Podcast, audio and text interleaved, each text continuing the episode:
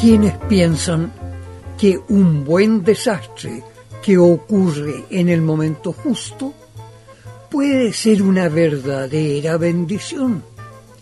Y ahora que la Navidad se nos viene encima, se nos viene encima también un desastre político que quizás, quizás, hasta podría ser un regalo de Navidad para todos, buenos y malos, creyentes o descreídos, y de cualquier raza, sexo o género.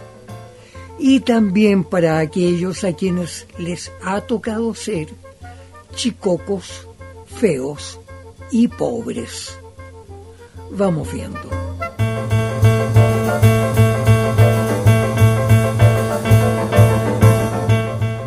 Por supuesto, hay que comenzar con el buen desastre en Estados Unidos, donde el 80% de la gente en estos momentos sigue sin entender qué demontres pasó con eso de una acusación o impeachment contra el presidente Donald Trump. Resulta que los cargos formulados por la mayoría demócrata en la Cámara Baja parecen haber quedado suspendidos en el vacío luego de que la representante Nancy Pelosi resolviera dejar pendiente hasta el próximo año la acusación recién aprobada con una mayoría de 23 contra 17 miembros de la Comisión de Justicia. Con ello, Trump, junto al 80% de la gente, se preguntan y preguntan, ¿hay acusación o no hay acusación? Y realmente el asunto es complicadísimo. Primero, porque las acusaciones anunciadas a la prensa por los líderes de la oposición se redujeron solo a dos. Uso abusivo de las facultades presidenciales y obstaculizar las investigaciones del Congreso. Y además de eso, también hubo varios diputados demócratas que se negaron a apoyar la acusación. Entre ellos, la diputada por Hawái y ex precandidata presidencial, Tulsi Gabbard, quien declaró que su propio partido estaba armando una acusación basada solo en maniobreo partidista. Otros dos diputados demócratas, Colin Peterson y Jeff Van Drew, también votaron en contra sin dar explicaciones. Y el diputado Jared Golden votó en contra de acusar a Trump de obstrucción al trabajo del Congreso, pero votó a favor de acusarlo de abuso de poder. Más aún, Golden afirmó ante la prensa que la conducta de Trump en la Cámara no llega a constituir un crimen o delito, según establece la Constitución. Por su parte, los diputados republicanos votaron todos disciplinadamente en contra de la acusación.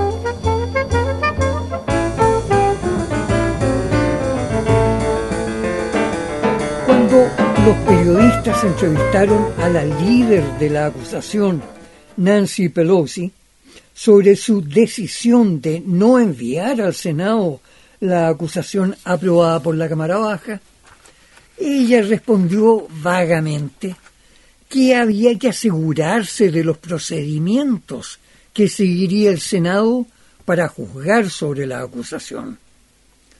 Pero no dio precisión alguna antes de marcharse caminando rapidito, rapidito, sin dar tiempo a nuevas preguntas. En cuanto a los senadores republicanos, que son mayoría en el Senado, esperan cómodamente que se desarrollen los hechos según el plan de los demócratas, dándose cuenta de que la intensa campaña publicitaria sobre la acusación y el juicio político contra Donald Trump finalmente no había tenido el impacto sobre la opinión pública que los demócratas esperaban. De hecho, el líder de la mayoría republicana, senador Mitch McConnell, dijo entender que Nancy Pelosi intentaba maniobrar sobre algunos senadores republicanos a ver si los convencía de votar condenando a Trump. Y agregó, al parecer ella se da cuenta de que la acusación es demasiado débil y por eso no se atreve a presentarla ante el Senado.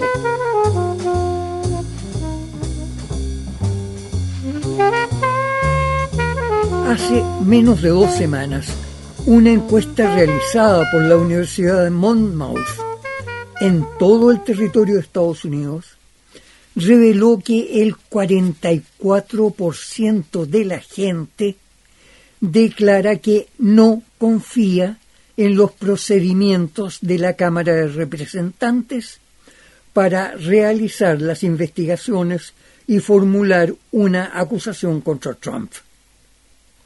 Fuera de eso, seis de cada diez entrevistados consideran que los demócratas lo que buscan no es más que atacar a Trump y no a esclarecer los hechos.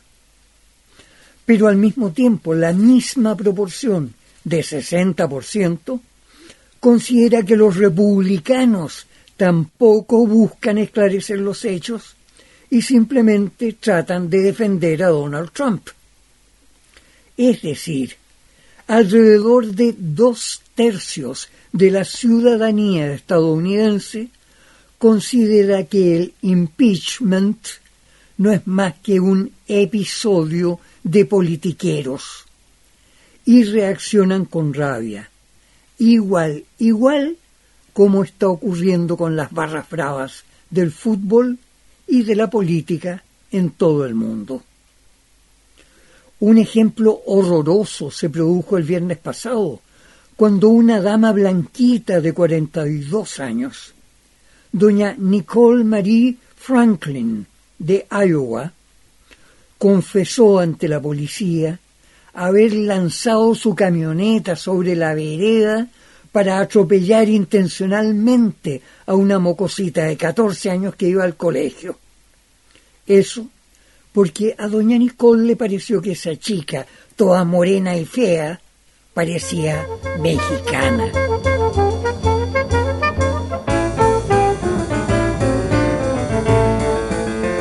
En realidad, la gente parece darse cuenta en Estados Unidos de que la acusación y el intento de destitución de un presidente es algo extremadamente grave y peligroso, ya que implica desconocer y anular la voluntad de la mayoría ciudadana que le otorgó el poder mediante el voto democrático.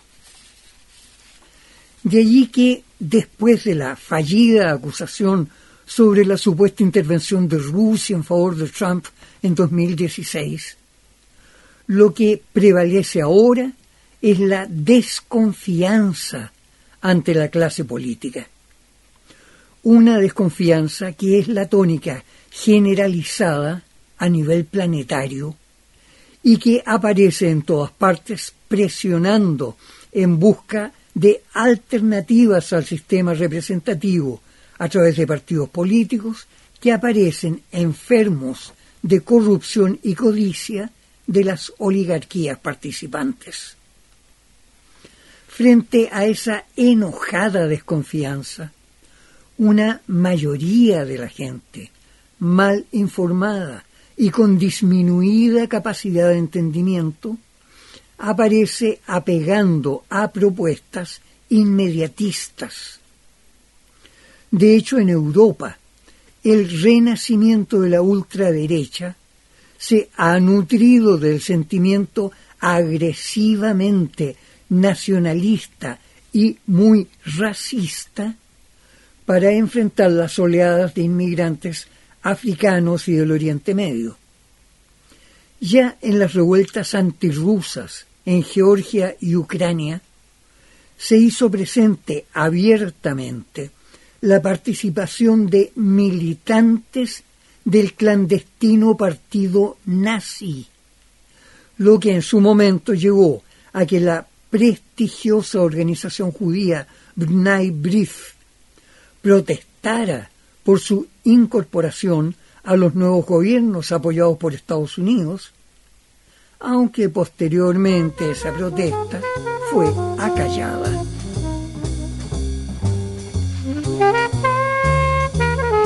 Diversos economistas, incluyendo varios ganadores de premio Nobel, habían analizado una sucesión de crisis económicas mundiales de mediana intensidad durante los primeros años del siglo XXI y ya en 2005 estaban anunciando que una crisis muchísimo mayor estaba próxima a producirse.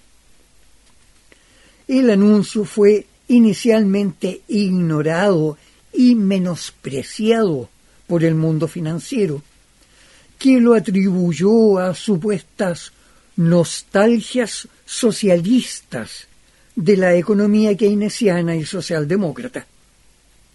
Fue así que en 2006, cuando estalló la burbuja de las inmobiliarias en Estados Unidos, no hubo ninguna capacidad de reacción hasta octubre de 2007, cuando las grandes financieras cayeron súbitamente en bancarrota por los llamados créditos venenosos, otorgados por las financieras y los bancos.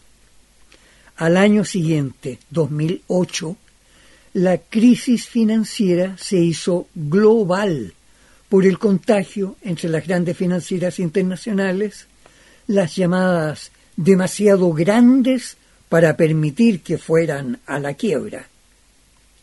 De hecho, prácticamente todo el comercio internacional quedó paralizado. Las exportaciones se detuvieron, las órdenes de compra fueron anuladas. En Chile, las exportaciones de madera y celulosa fueron despachadas sin vender, así a lo que pasara.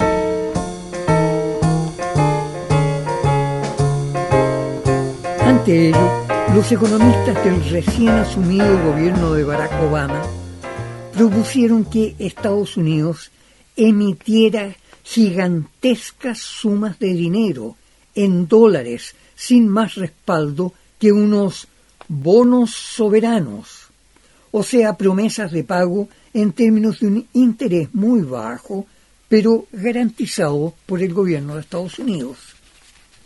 Esas enormes sumas esa gigantesca deuda logró reactivar la economía, aunque a la vez ligaba el crecimiento económico a un endeudamiento continuado y cada vez mayor.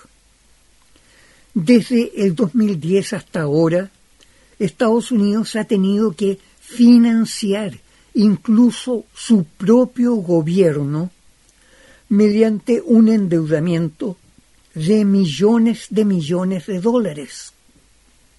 Actualmente, la deuda pública de Estados Unidos es superior a los 21 millones de millones de dólares, o sea, ya su deuda es mayor que el Producto Interno Bruto de esa nación. Y en el presupuesto de la nación recién aprobado por el Congreso para el próximo año, se contempla todavía la emisión de un billón de dólares más, respaldado únicamente con bonos de la deuda.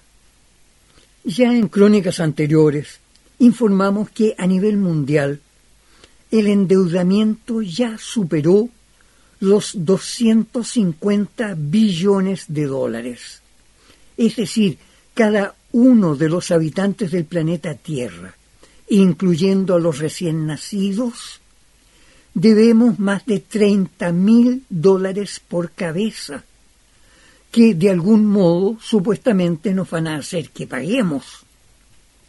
¿De qué éxito económico quieren convencernos entonces? ¿Quiénes nos endeudaron y en qué gastaron lo que hoy estamos debiendo?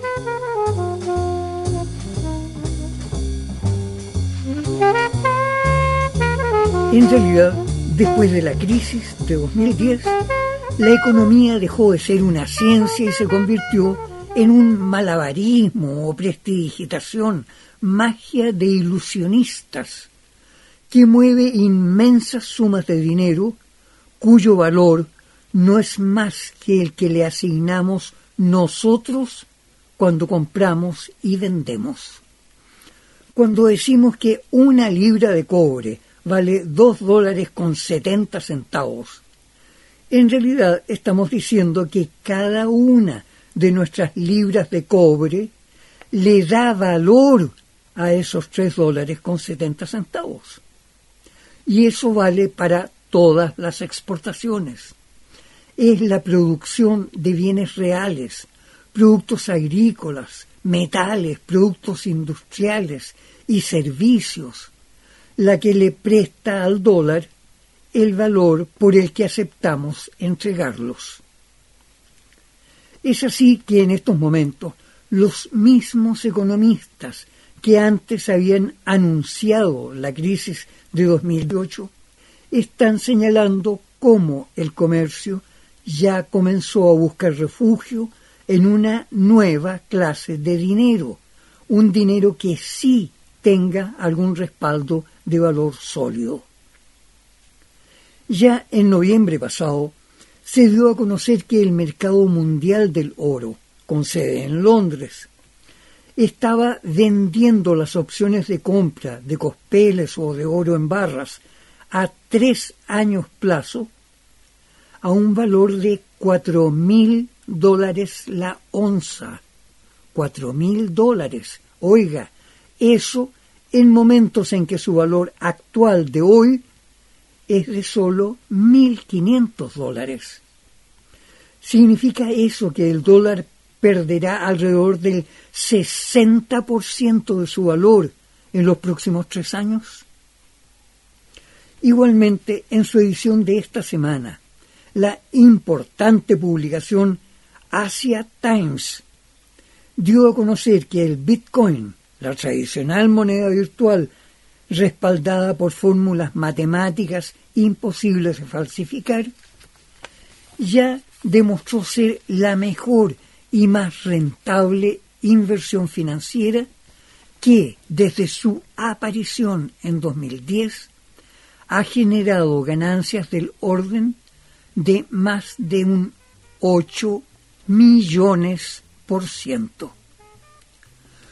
Como ejemplo señalan que un dólar invertido en comprar bitcoins en 2010 ahora valdría 90 mil dólares. Y el informe señala que, pese a sus diversas alzas y bajas relacionadas con medidas y coyunturas políticas, solo en 2019 alcanzó un aumento de su valor desde un mínimo de 3.100 dólares a un valor en diciembre de casi 14.000 dólares.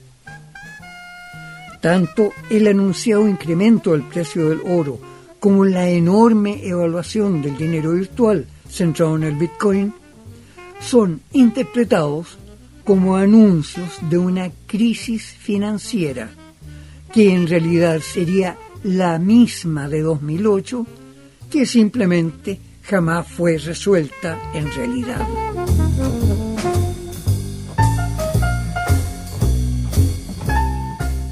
Como fuere, parece estar definiéndose un gran derrumbe que al menos afecta al sueño llamado el nuevo orden mundial bajo el imperio de Estados Unidos y su supremacía militar sobre todo el planeta. ¿Cómo habrá que enfrentar ese posible derrumbe? ¿Cuándo se producirá? ¿Llegará antes de que la demencial economía neoliberal termine de destruir el medio ambiente planetario? como fuere el mundo occidental desde la desintegración de la Unión Soviética, parece empecinado en anular y destruir lo que queda del sueño de un gobierno planetario democráticamente unido a través de las Naciones Unidas y otras entidades de derecho internacional, incluyendo la Organización Mundial de Comercio. La propuesta de un gobierno mundial fue planteada por primera vez por Rusia, la Rusia zarista, en el siglo XIX, como alternativa a las brutales guerras del siglo XVIII. En el siglo XX se creó la Sociedad de las Naciones, que fracasó en la tormenta de la Primera Guerra Mundial. En el siglo XXI pareciera que el insolente poderío occidental ya logró reducir prácticamente a la nada la efectividad de las Naciones Unidas y del derecho internacional. ¿Será eso parte del derrumbe sobre el que se podrá construir el futuro? ¿O será que simplemente estamos reculando rumbo a la sangrienta y amanerada estupidez del siglo XVIII? Hasta la próxima gente amiga, hay peligro. Recular contra la evolución que pide el universo nunca ha sido bueno.